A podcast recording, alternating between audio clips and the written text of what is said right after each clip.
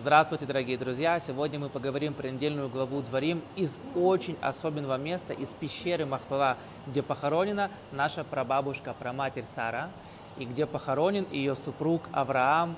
Там находится Яков и Лея, здесь находится Ицхак и Ривка, и даже Адам и Хава, первые люди, находятся здесь, в пещере Махпала. Итак, давайте немножко поговорим про недельную главу. Моше Бейну перед своим уходом в лучший мир – он делает упреки всему народу. Он им говорит, вы помните, вы сделали золотого тельца, больше так не надо. Вы помните, вы проспали дарование Торы на горе Синай, ай-яй-яй-яй. Он очень хочет, чтобы они исправились.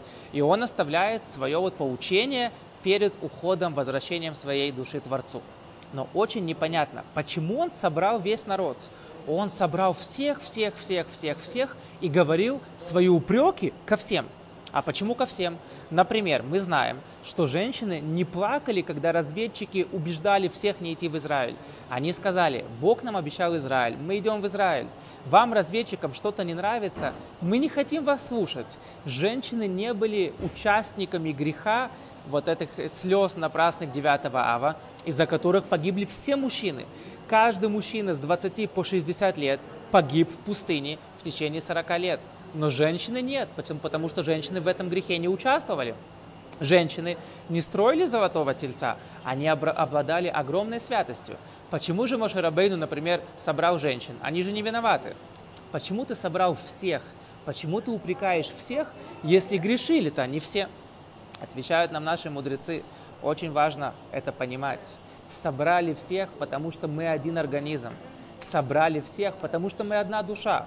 Грешит один, виноваты все. И наоборот, один делает большое какое-то великое дело, награду получают все. Мы неразделимый народ, нас невозможно разделить.